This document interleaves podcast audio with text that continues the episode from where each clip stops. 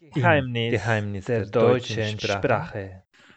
Guten Tag und willkommen zu einer neuen Folge vom Podcast. Heute treffen wir eine Gast, die vor einigen Monaten im Sommer uns bereichert hat. Ein paar Monate später will ich mich mit ihr nochmal um, mit zwei Themen begegnen. Aber erstmal, wir heißen dich willkommen, Alexandra. Hallo.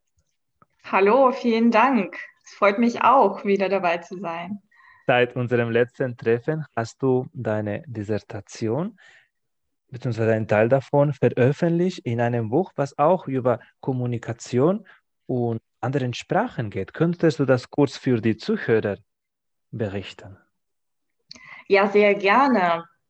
Ja, es ist tatsächlich meine Dissertation, die, die komplette Dissertation, die ja immer veröffentlicht werden muss, äh, um den Titel auch verliehen zu bekommen, äh, dann am Ende.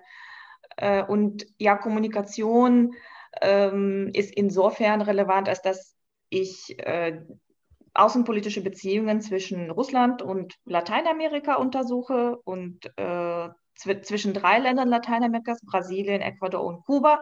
Das heißt, ähm, in der Arbeit arbeite ich mit mehreren Sprachen die Arbeit selber ist auf Deutsch geschrieben worden, aber ich musste viele Dokumente und Interviews, die ich geführt habe, aus dem Russischen, aus dem Spanischen und Portugiesischen ins Deutsche übersetzen. Ne? Englisch, ich habe auch englische Texte gehabt und gelesen, aber Englisch musste ich äh, zum Glück nicht übersetzen. Mhm. Ja, und das war eine, das war nicht immer einfach, oft sehr anstrengend, äh, aber auch gute Übung, vor allem fürs Gehirn ne, so schnell zu switchen zwischen verschiedenen Sprachen und auch richtig zu übersetzen, dass es in der anderen Sprache äh, entsprechend richtig klingt und nicht, nicht wie eine direkte Übersetzung.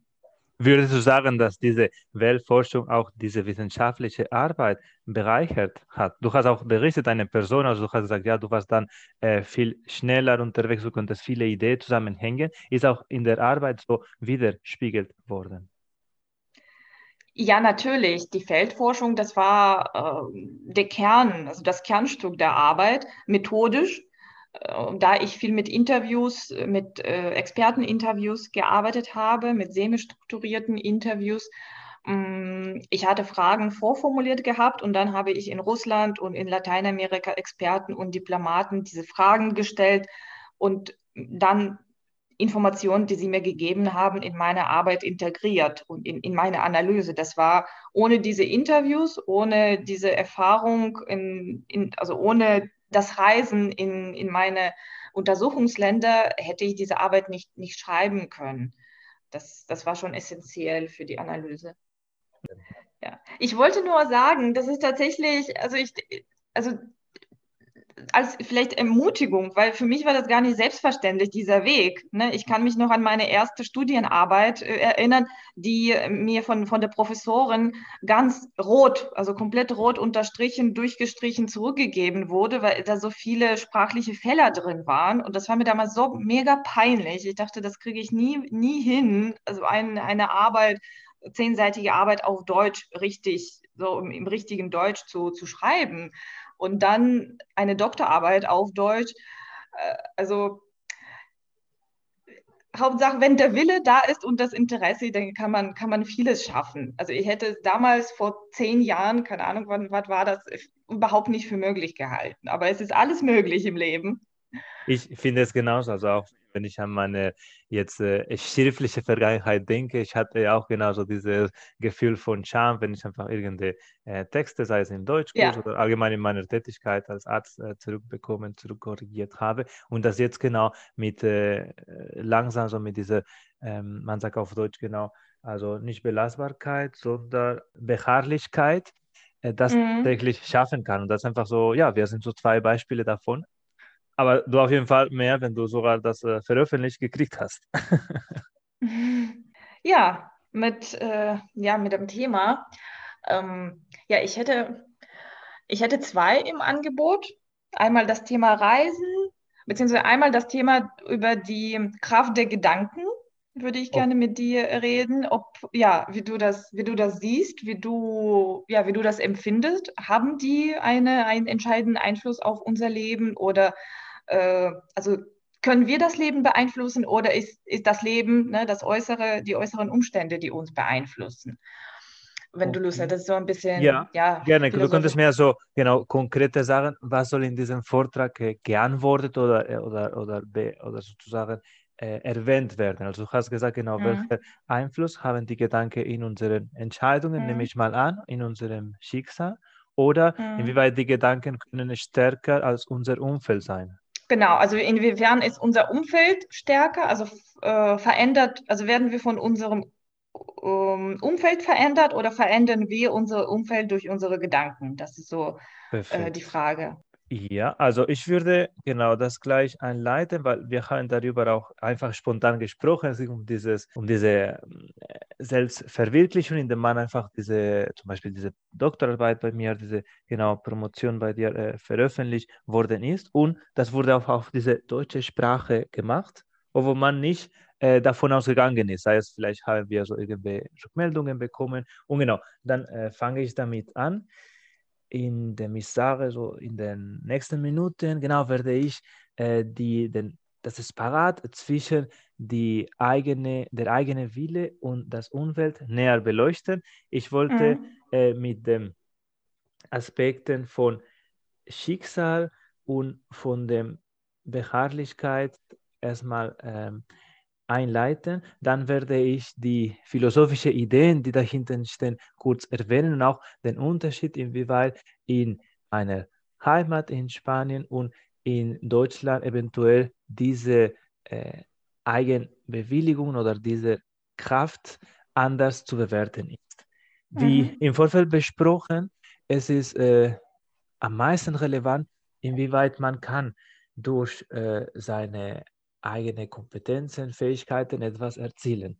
Am Anfang, wenn man einfach äh, ganz äh, im Beginn der Prozess steht, bestehen einfach viele Schwierigkeiten, überhaupt äh, das Ziel vor Augen zu sehen.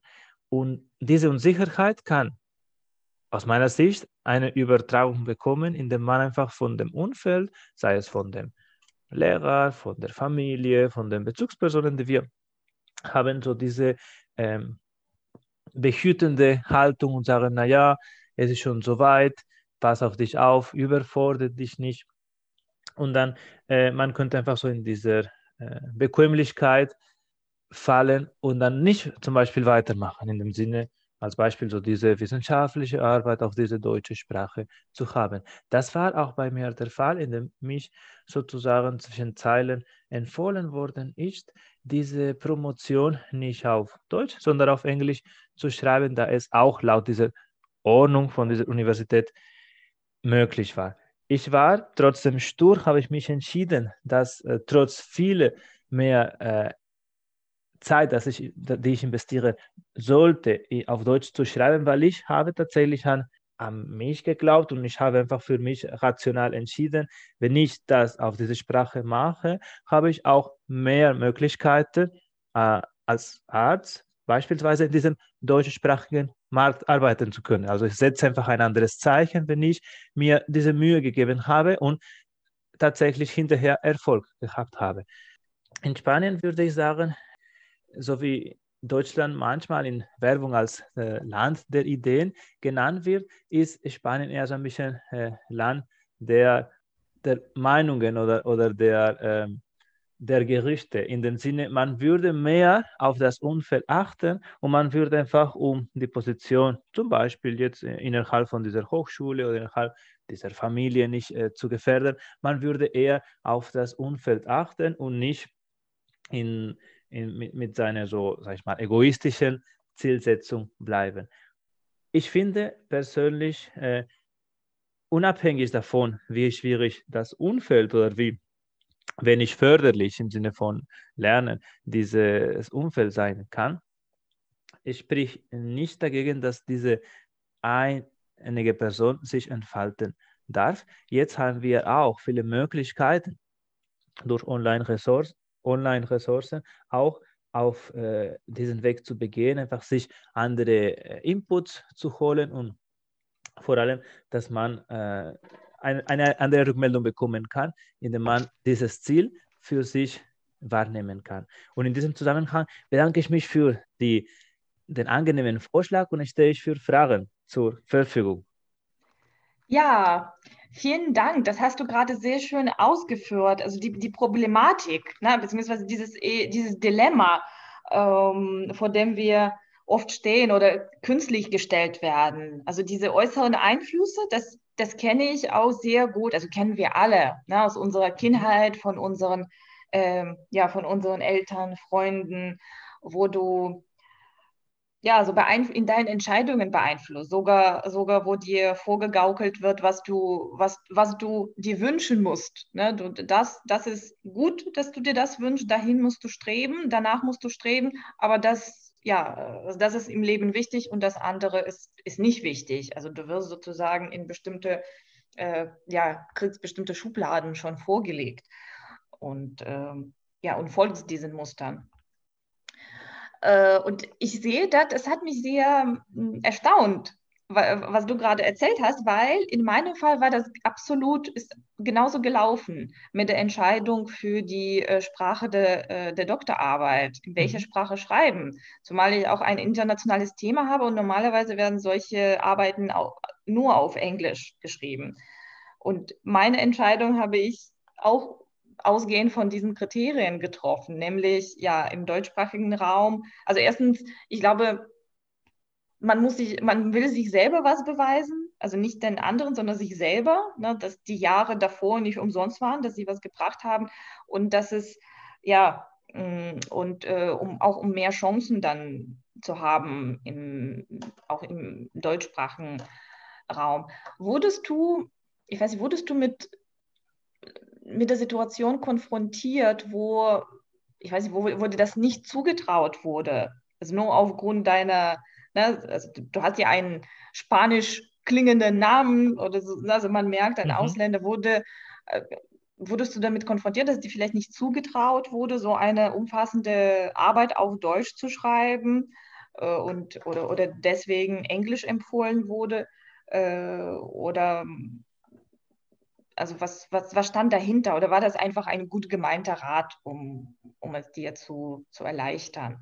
Der Hintergrund, ich glaube, waren so ein bisschen die, die beiden Aspekte. Einer war, genau, ich war ganz neu und ich war natürlich also im akademischen Bereich, also was diese Ausdrucksweise angeht, unsicher. Und es würde mir ein bisschen in diesem behutsamen äh, Art und Weise, naja, sowieso braucht man das nicht, warum sollte man sich die Mühe geben? Und andererseits, ich glaube, als mh, hm, für meine Hintergrund, das klang für alle, zum Beispiel jetzt äh, Teilnehmer in dieser Arbeitsgruppe, in dieser Forschungsgruppe, ja, na gut, ich kenne diese Stadt oder dieses Land vom Urlaub und äh, genau, es war ein bisschen so dieses Spagat, also okay, es war äh, eine nette Begrüßung, ein netter Empfang, aber ich fühlte mich nicht so ernst genommen in dem Sinne, okay, ich könnte äh, etwas einfließen oder mich da einbringen. Und da war ich einfach sehr wichtig, dass ich hatte einfach eine, ein klares Ziel, das kann ich für jeden empfehlen und ich bin da äh, dran geblieben. Also ich habe gesagt, okay, ich will das Beste äh, davon herausziehen. Ich bin nicht hier genau, um, um, es, äh, um es einfacher zu machen, sondern ich will mich dadurch entwickeln. Und dann habe ich das geäußert und immer ist es einfach, ich glaube, das passiert in ganz vielen Ebenen, wenn man ein bisschen so weg von diesem Standardweg äh, kommt. Also wenn man ein bisschen so Abstand nimmt ne, von diesem äh, üblichen Weg, alle gucken ja ein bisschen so genervt und irritiert und, und gespannt und man weiß nicht genau, was passiert. Und wenn man das aber aushält, man wird entsprechend auch anerkannt. Mhm. Und was würdest du sagen, welche Gedanken führen zum Erfolg?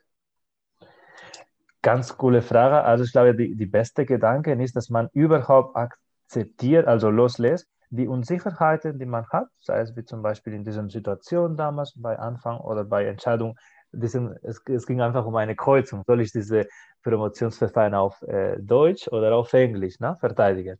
Und äh, genau, da habe ich ein bisschen nicht gelitten, aber ich hatte mich echt Gedanken gemacht oder nur gesagt, okay, ich mache Deutsch und wenn es nicht funktioniert, dann ist er, okay, ich fühle mich noch nicht bereit, kann ich dieses Promotionsverfahren eventuell verzögern, was auch immer. Also ich glaube, das Beste wäre, äh, einfach konsequent mit sich selbst zu sein und loslassen einfach äh, spüren, was auf dich zukommt und einfach das als Teil des Prozesses erleben. Weil wenn nur sagen, okay, ich will dieses äh, Doktortitel haben, ne? also ich will diese Anerkennung bekommen, man wird nur äh, damit beschäftigt sein, also man wird so getrübt von, von Gedanken. Aber wenn man sagt, ich will diesen Weg für mich äh, erzielen und diesen Weg wahrnehmen, ich glaube, das ist einfach der, die beste Möglichkeit. dabei auch Erfolg zu spüren.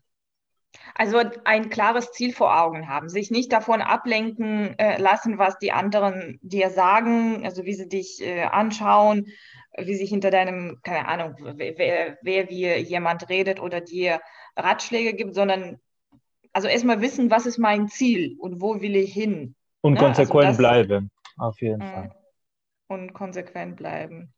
Genau. So also das, das finde ich, ja, bei, finde ich bei weniger, also bei Personen, mit denen du, äh, mit denen du einen nicht so engeren Kontakt hast, viel einfacher, sich davon zu abstrahieren und dich auf dich selbst zu konzentrieren, mhm. auf, also auf dich zu konzentrieren, als zum Beispiel bei engeren Verwandten, bei deiner Familie, mit denen du oft Kontakt hast. Und wie, also was würdest du da empfehlen? Was sind da für Strategien, um nicht in Konflikt, nicht in einen Konflikt zu geraten, aber gleichzeitig um auch Grenzen zu setzen und ähm, also sein, also sein, sein Raum, ja, seine ähm, nochmal seine Eigenständigkeit dazu zu bewahren und eigene Meinung, also sich selber treu zu sein. Um das zu gewährleisten, man empfiehlt immer einfach so in dem Wortwahl sehr ähm, sanft, also so wie diese äh, Seife-Handschuhe, aber drinnen eine eiserne Hand zu haben. Das heißt einfach so, die Verpackung muss einfach so ganz äh, harmonisch klingen, aber selbstbestimmt einfach in der Handlung, also in dem Verhalten. Das heißt, man kann einfach dieses, diese Rückmeldung ne, von der Verwandtschaft, von dem Nachbar, von wem auch immer annehmen, aber man tut es trotzdem und argumentiert, okay, ich habe das so äh, zu, zur Kenntnis genommen, was du mir gesagt hast, aber ich habe das jetzt nicht erfahren und ich habe jetzt äh, äh, diese Erfahrung gesammelt und deswegen ich mache jetzt weiter, aber auf jeden Fall, ich höre das zu, sollte es mir nicht gut gehen oder sollte ich dieses, äh, äh, diesen Stress bekommen wegen dieser äh, Aufgabe, ja, komme ich auf dich zurück. Also immer wieder so im Kontakt zu bleiben, aber wie gesagt, so in den Formen ganz sanft, also nicht, äh, genau, wie soll ich sagen, nicht huppig werden oder so, aber einfach immer ganz klar argumentieren, warum man einen anderen Weg nimmt. Ja, das ist, ich denke, das ist ein guter, guter Ratschlag. Weil gerade, also ich kenne viele, also viele Freunde von mir in meinem Umkreis, die sich diese Frage stellen und die damit oft damit konfrontiert werden, wenn äh, die eigenen Eltern, also ich, ich vermute, dass es in Deutschland etwas anders ist, da also wo, wo man mit 18 schon meistens ausgezogen ist bei den ja. Eltern, ist der Einfluss auch nicht so groß wie in äh, osteuropäischen Ländern, wo die Kinder meistens bei ihren Len äh, Eltern wohnen, bis sie, bis sie heiraten. Also bis sie 20, äh, Mitte 20 sind, äh, ist es oft der Fall. Und ähm, genau, und da ist es oft so das Dilemma. Einerseits, ja, ich habe meine, ich weiß, was ich will, ich habe meine Meinung. Ähm, und dann kommt von, ja, von außen immer Druck oder. Mhm, äh, auch diese Angst, ne, die anderen nicht äh, zu verletzen. Genau, genau. Und ich hatte das bei mir vorher erlebt, dass ich dann sehr wütend werde und so gereizt und ähm, auch, auch Menschen, die dir viel bedeuten, damit äh, verletzen kannst ne, in, in so einer Situation. Und das ist ein guter Ratschlag. Also das habe ich irgendwann verinnerlicht und ähm, bei mir so als Antwort eingeübt. Ne? Dieses nicht sofort aufsässig werden, sondern erstmal Verständnis zeigen und dankbar sei, dankbar, äh, Danke sagen ne? für, mhm. für die Sorge, für, ja, für die gut gemeinten. Genau, das klingt widersprüchlich, aber ist, ich glaube, der einzige Weg, um sich da äh, zu verwirklichen, weil sonst ist man nur einfach ein Teil von den Erwartungen und man kommt nicht voran und dann äh, hinterher, wenn die zum Beispiel die Eltern nicht mehr da sind oder wenn irgendwie mit mhm. einem Umzug ne, man nicht in diesem Umfeld ist, man ist ein bisschen so, ja, fühlt sich ein bisschen so wie, wie nicht so richtig fähig, ne? weil man hat nicht mehr so diesen Rahmen oder diesen Konzept, die immer vorgegeben worden ist. Mhm. Und ähm, Würdest du irgendwelche Methodiken empfohlen durch, deine, durch deinen psychologischen Hintergrund, äh, also irgendwelche Methodiken, ähm, sich bestimmte Gedankenmuster, also die gewünschten Gedankenmuster, also Gedanken oder Glaubenssätze, die dir gut tun, sich äh, einzuprägen? Also gibt es da Methoden zu sagen, naja, wenn jemand bis jetzt immer negativ gedacht hat und gedacht hat, ach nee, das werde ich nicht schaffen, ach, ich bin noch nicht gut genug, ach, ich brauche noch ein bisschen, ich, ja, ich weiß nicht, ob ich überhaupt dazu fähig bin. Mm, also wie man da rauskommt, gibt es eine Methode? es gibt so mehrere ja, äh, Haltungen. Also eine, die ich äh, während dieser Psychotherapieausbildung mitbekommen habe, war die Hypnose, also diese, ähm, dieser Konstrukt, man geht so in diesem Unterbewusstsein, man holt, ja, was, was man ist überhaupt, man geht zu seinen Wurzeln, zu seinen so äh, eigenen so Kerngefühle oder Kerngedanken äh, und die einfach entfaltet die, wenn man so zurück von dieser Hypnose kommt äh, klingt komplexer als äh, es ist. Man könnte das auch so zum Beispiel machen, wenn man einfach nur denkt, was macht man am, am schönsten, also was macht mich am meisten Freude, was macht mir so Spaß. Und von diesem äh, Kontext, also bei diesem also Sport, bei diesem Gespräch oder bei diesem Kontakt, äh, ich empfinde das und das und das, dass man versucht, das ein bisschen so als Worte umzuwandeln, also welche Sensationen, welche äh, Gedankenweise, welche so äh, motivierende Sätze kommen von diesen Situationen und das äh, einfach für sich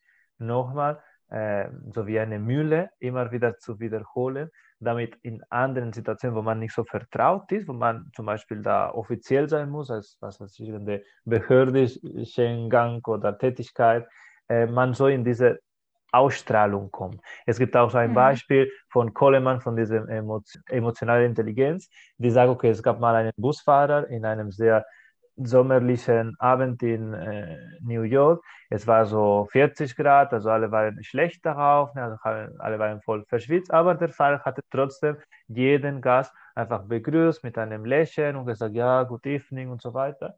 Und das war nur so seine Haltung, dass er so ein bisschen aufgeputscht hat.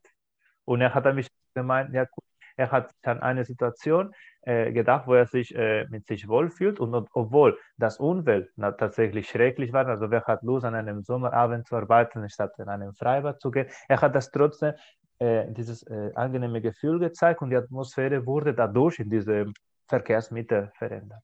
Also kurz zusammengefasst, diese innere äh, Bedürfnisse nach außen zu projizieren die es ja, klingt, sowieso ähm, kennen, kennenlernen soll. Und das ist ein bisschen der, der schwierige Prozess, also der springende Punkt. Und wie gesagt, es gibt so Hypnose, es gibt so ähm, mhm. Entspannungsmethode, die äh, dabei so die dazu beitragen sollen, also diese Kerngefühle, diese Kerngrundsätze äh, von, von jeder von uns zu finden. Ja, oder Meditation mhm. wahrscheinlich. Ja, ja, das ist meistens leichter, leichter gesagt als, als getan. Aber ja, da gilt auch äh, konsequent bleiben, wenn man das erreichen will. Und äh, Übung sowieso. Meister, Und diese, bekannterweise. Diese Reise genießen auf jeden Fall. Also mich, warum ich dieses Thema überhaupt gewählt habe, mich hat einmal das Buch von Joe Dispenza sehr beeinflusst. Na, du, bist, du bist das Placebo. Ich weiß nicht, ob du das kennst. Ich kenne das Buch nicht.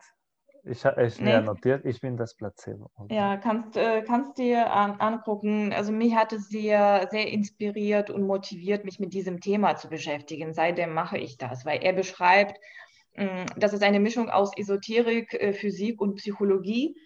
Und er beschreibt seine eigene Geschichte und dann äh, schreibt er beschreibt das sehr detailliert, aber ähm, auch zugänglich für, für alle Lesenden äh, zugänglich in einer sehr einfachen, also ziemlich einfachen Sprache und mit einfachen Formulierungen, wie unser Gehirn funktioniert. Und das Gehirn steuert ja das alles. Ja? Und unsere mhm. Gedanken werden im Gehirn produziert und was das macht, also welchen Einfluss hat das. Und nachdem du das so bildlich dir vorgestellt hast und ähm, die Gesetze verstanden hast, ich denke, ja, mach das auch. Also mit mir hat das was gemacht. Ich, ich bin, denke, sehr viel bewusster, be bewusster geworden und so achtsamer, mhm. was, was Gedanken angeht. Dieser Prozess, glaube ich, das, äh, das ist Schwierigste, also dass man so dieses Klick macht, wie du meintest, okay, es hat so irgendwas äh, auf, ausgelöst bei mir und dann ich hatte das ein anderes Verständnis oder mehr so einfach alles eher hinterfragt und dieses, dieser Prozess ist einfach der, äh, der erste Teil und dann kommt das andere einfach in, in der Entwicklung. Ja. Aber auf jeden Fall würde ich einfach ein Auge darauf werfen, auf dieses. Ich bin das Placebo, hast du gesagt. Du bist, ja, du bist das Placebo. Gibt es okay. in, in mehreren Sprachen, auf Englisch, auf Deutsch, vielleicht auf Spanisch bestimmt auch. Es gibt mhm. mehrere Bücher von diesem Autor ähm, und die fand ich sehr, sehr interessant. Ja. Also, ich denke, die, das Fazit unseres Gespräches zu diesem Thema ist, dass wir sind ne, so, so kann, man, kann ich das so zusammenfassen, dass letztendlich sind wir diejenigen, wir haben die Möglichkeit, die Freiheit, äh, selber auszuwählen, was wir, woran wir glauben und äh, wo wir hingehen wollen. Also das ist das, was letztendlich zählt. Nicht das, was von außen auf uns projiziert wird, sondern das, was wir selber auf uns projizieren. Wir sind von uns selbst verantwortlich. Genau, das könnte ich ja. auch als Titel von diesem Podcast machen. Genau. Wir haben eigentlich dabei sowohl die ähm, sowohl den Vortrag als die Diskussion, aber wenn du noch ein anderes Thema als Diskussion machen willst, wo, wo genau. Vielleicht was, äh, was Aktuelles, was dich eventuell von deinem Hintergrund, von deinem Feld jetzt beschäftigt. Und dann können wir uns ein paar so Argumente gegenseitig werfen. Ähm, ja, ich hatte jetzt das eine Thema. Ähm, naja, politisch äh, ist natürlich ganz ständig natürlich ja prominent äh, ja das, was in den USA passiert ist, in, mhm. in Washington, wurde schon durch, durchdiskutiert von allen Medien und auf allen Kanälen. Äh, aber da ist, ich meine, der, der, der Schluss ist da ja eindeutig. Also ich denke, da gibt es nicht Meinung, Meinungsverschiedenheiten werden wir beide jedenfalls nicht haben. Eben. Aber so in einer so Prüfungssituation, ich könnte zum Beispiel sagen, naja, äh, dieser Präsident äh, glaubt an einem gewissen, äh, also glaubt an eine gewisse Konstellation, hat ein bestimmtes äh, Projekt im Kopf. Warum äh, sind alle gegen ihn, ne, könnte man sagen, weil er sagt, okay, er glaubt an sich, er ist erfolgreich geworden als Unternehmer und wenn er jetzt genau äh, gesagt hat, dass da diese Wahl irgendwie falsch und, und, und nicht äh, äh, passend gelaufen ist, warum kommt man, geht man nicht der Sache nach? Wäre so die Frage für mich. Ja gut, aber es gibt ja objektive. Ne? Also das ist die Frage, woran auch woran du glaubst. Da sind wir wieder beim Glauben. Ähm, es gibt objektive Tatsachen und, und, es, und es gibt das, wie, was, du, was du gerne sehen würdest. Äh, und mhm. es gibt objektive Tatsachen, es gibt ja offizielle Ergebnisse ja, und ähm, eigentlich gibt es keinen Grund, diese, diese Ergebnisse in Zweifel zu ziehen. Aber wenn ein Mensch es gerne haben, anders haben will, also er hat ein bestimmtes Bild in seinem Kopf, dass er immer der, dass er der Gewinner ist, dass er der Große ist und er muss immer gewinnen. Er ist eben erfolgreich und es kann, er kann, kann, er darf nicht verlieren. Das ist so in seinem Kopf, das ist seine ähm, äh, ja, seine Sichtweise, ne, sein Weltbild. Genau, man könnte das sagen, ganz viele Menschen, auch in seiner Regierung, weil es gab einige Menschen, die davon Abstand genommen haben, haben das also als eine Realitätsverzerrung wahrgenommen. Er ist noch fest davon überzeugt, er will das Beste für dieses amerikanische Volk. Äh, hinkriegen und deswegen er kämpft noch und es kann sein, dass er noch so mit einer anderen Strategie, sei es einfach auf mhm. Medien. Also ich habe zuletzt mitbekommen, dass er auf TikTok etwas so posten möchte, da alle anderen sozialen Netzwerke genau zugesperrt worden sind. Und ja, das wäre ein bisschen so die Überlegung, okay, muss man einfach seine, äh, seine Realität, also mit unseren Brillen für die Realität komplett äh, genau ent, entnehmen? Ist es tatsächlich so gefährlich, wenn er nur grob gesagt, Show und Spektakel macht. Im Endeffekt viele von seinen Entscheidungen, so wie diese Migrationspolitik, ja, äh, sind nicht durchgesetzt worden oder das mit dem Gesundheitssystem. Mm, ja, oder naja, TikTok. Er war ja letztes Jahr noch dafür, äh, TikTok in den USA zu verbieten. Mm, und jetzt ist er, wenn, ja, wie du sagst, jetzt äh, hat er keine andere Möglichkeit als TikTok zu nutzen, ne, mhm. die, die, chinesische Plattform, äh, weil er überall äh, blockiert wurde. Du, das ist, also im Leben wird man ja oft sehen, dass Menschen unterschiedliche Realitätswahrnehmungen haben. Und äh, also Realitätsverzerrung ist ja subjektiv. Ne? Also der Außenstehende empfindet das als Realitätsverzerrung, weil das mit seiner Realität nicht übereinstimmt. Ähm, aber die Frage, also es geht darum, wo das erlaubt sein kann, so im privaten Bereich und wo das nicht erlaubt ist. Und ähm, bei einem Präsidentenamt ist es, ist es nicht erlaubt. Da muss es schon eine, also ein Präsident kann nicht seine eigene Realität haben, die von der Realität der Mehrheit äh, seiner Minister und seiner Bürger, Bürgerinnen abweicht. Also seine eigene Realität. Er ist, er trägt Verantwortung. Ne? Er trägt Verantwortung nicht nur für sich selbst, sondern für, für ein ganzes Land. Und äh, da muss er, ja, da muss er schon mehr darauf schauen, was ähm, also nicht nur auf seine eigene Realität, nicht nur darauf, was er haben will, wie er das sehen will, sondern was die anderen schon von ihm erwarten. Also da kommen die Erwartungen schon ins Spiel. Ne? Also wo wir es davor gesprochen mhm. haben, dass äh, wir darüber entscheiden, wer wir sind und tragen Verantwortung für uns selber. Hier ist es so ein Fall, wo ein Mensch Verantwortung für ein ganzes Land trägt. Und da kann er sich bestimmte Verhaltensmuster nicht mehr erlauben. Und man konnte daraus folgen, dass er auch mit diesen Konsequenzen äh, leben muss. Also wenn jetzt so ganz viele Abgeordnete äh, entscheiden oder entscheiden werden, wir müssen noch äh, gucken, was in den nächsten Tagen passiert, dass eine, einfach eine Amtsenthebung äh, zustande kommt. Er muss tatsächlich genau das annehmen. Also ist auch schon ein krasses Signal, oder? Wenn sogar die eigene Partei in der Meinung ist, er kann nicht dieses Amt oder diese Verantwortung äh, genau vertrauen. Werden. Ja, der, genau, der Unterschied, er ist anderes gewöhnt. Also ich glaube, er hatte von, es war sowieso von Anfang an klar, dass er kein Verständnis von, von seinem Amt hatte. Er, hat, er sah sich mhm. selber als, weiterhin als CEO äh, eines Unternehmens, aber er ist kein CEO. Er, mhm. ist, äh, er ist ein Diener. Ne? Er ist Präsident, ist ein Manager, dem das Managen, das Führen eines großen, Unter großen Unternehmens oder eines, eines Landes äh, anvertraut wurde. Und es geht nicht um Eigengewinn, ne? es ist kein Unternehmen im klassischen Sinne, es geht nicht darum, sich selber zu bereichen und äh, ähm, so um, um Eigengewinn, sondern es geht um die Allgemeinheit, es geht um, eine, um, um die Bevölkerung und um das gesamte Land, dass es, dem, dass es allen gut geht. Und du bist dafür verantwortlich, die, die notwendigen Voraussetzungen dafür zu schaffen. Ne, du bist, keiner ist dir was, was schuldig. Du bist dem Land was schuldig, das, die, das dich gewählt hat. Und würdest du sagen, so mit deiner Expertise, dass äh, der Nachfolger von Trump, hoffen wir genau, dass das alles äh, wie äh, in der Wahl von November umgesetzt werden kann, äh, sein wird, dass er wenig diese Rolle äh, vom Lautsprecher äh, annehmen wird. Also ich bin ein bisschen so der Ansicht, dass äh, diese Rolle von diesem Präsident allgemein nach den letzten vier Jahren eher so an Bedeutung oder an Glaubwürdigkeit verloren hat. Ich äh, gehe davon aus, dass er eine diskretere Rolle äh, haben wird. Wie siehst du das?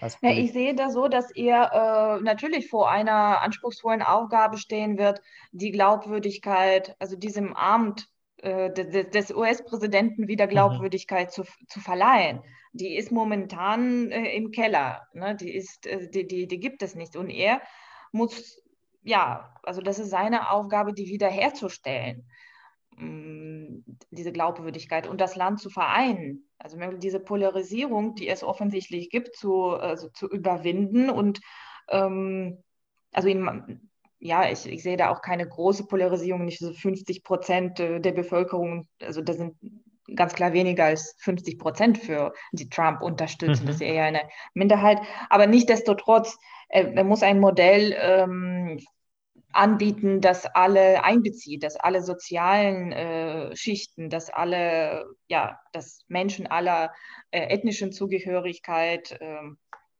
also aller kulturellen Zugehörigkeit einbezieht und ähm, ein Projekt, so ein, ein großes Projekt anbieten, nationales Projekt anbieten, um seine, um, um die Glaubwürdigkeit zu ähm, verliehen zu bekommen, um glaubwürdig zu wirken als Präsident.